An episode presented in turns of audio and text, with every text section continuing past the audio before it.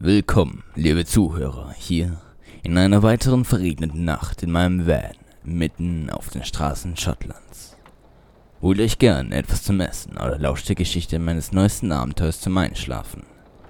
Ich wünsche euch jedenfalls viel Spaß mit Episode 2 Der verfluchte Leuchtturm.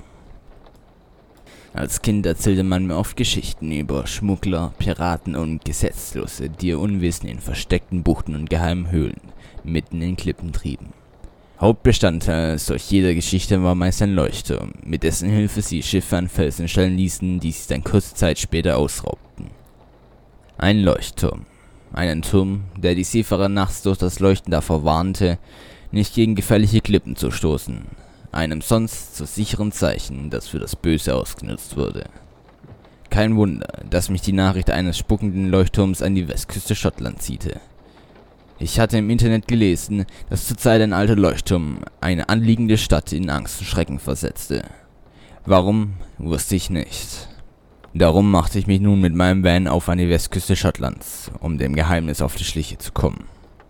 Seit meinem letzten Abenteuer brannte ich nur noch davor, mehr zu erleben.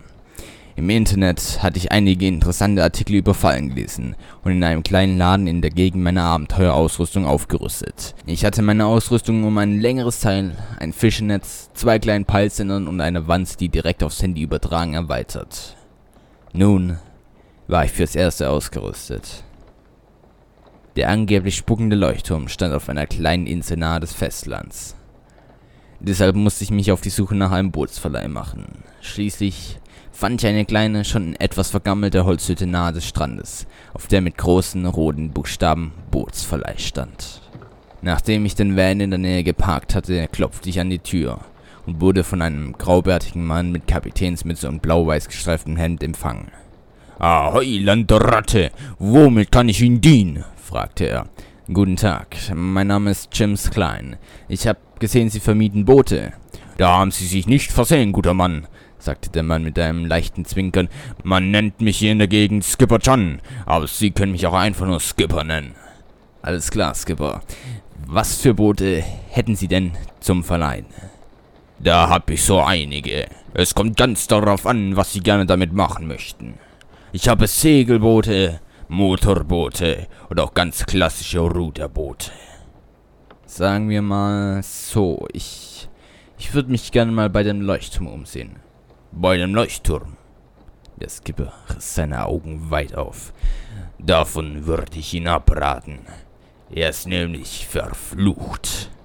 Ich weiß, antwortete ich. Deswegen wollte ich mich auch da mal umschauen. Wissen Sie eigentlich genau, was an dem Leuchtturm so verflucht ist?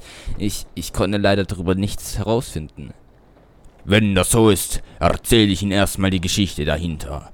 Vielleicht kann ich Sie ja von Ihrem Vorhaben abhalten.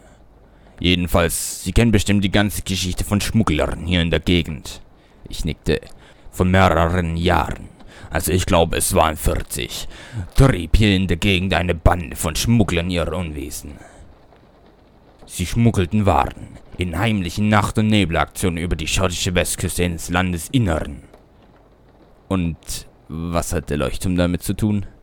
Ja, ja, alles zu seiner Zeit.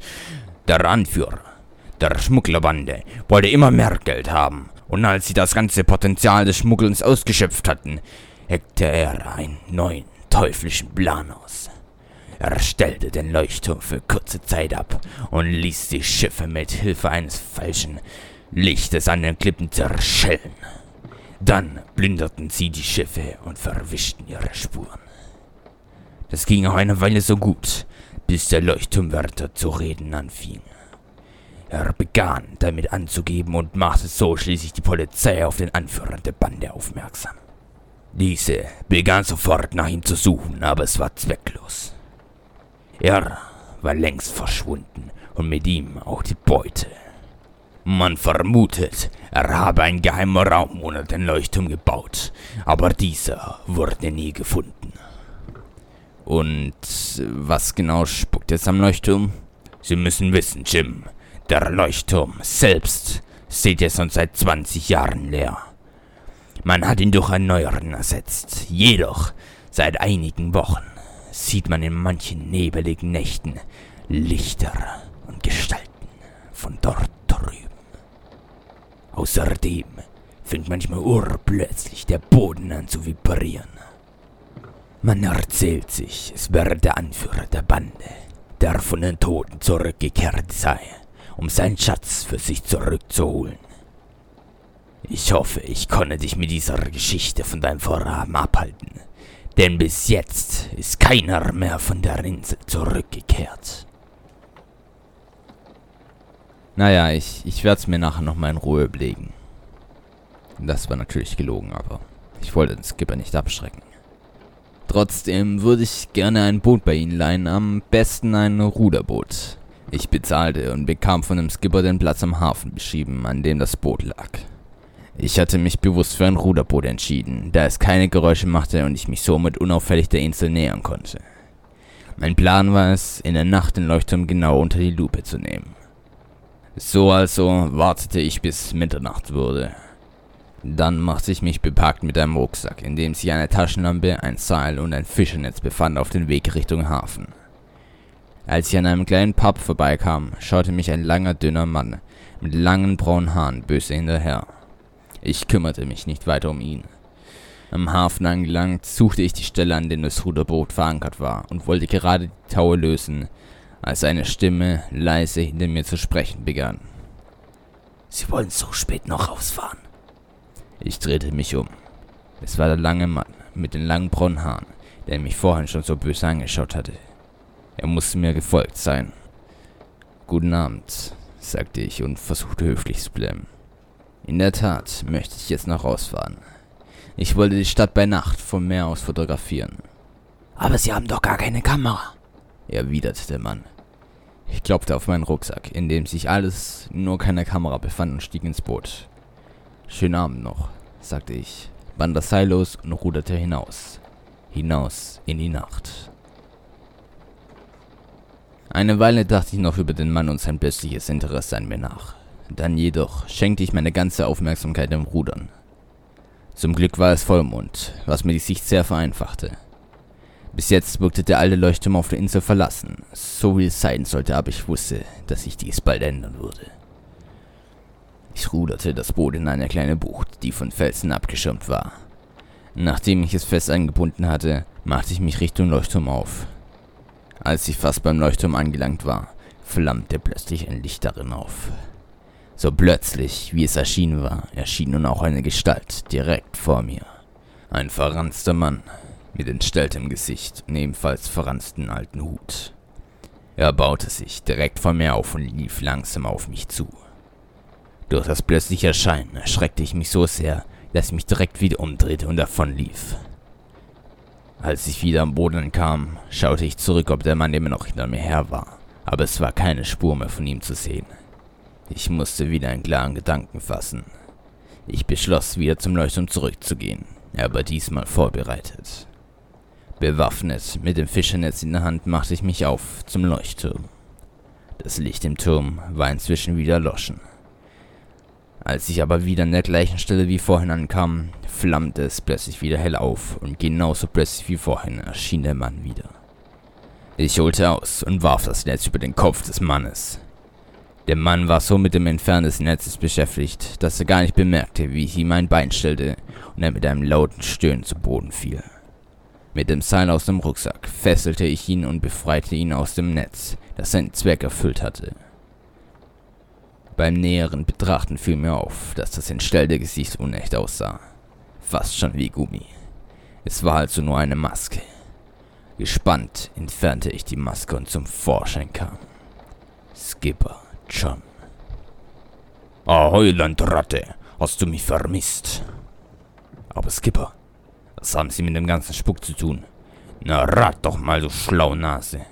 War die Geschichte, die Sie mir erzählt hatten, überhaupt echt? Na klar war die echt. Der Skipper zog sich geräuschvoll die Nase hoch.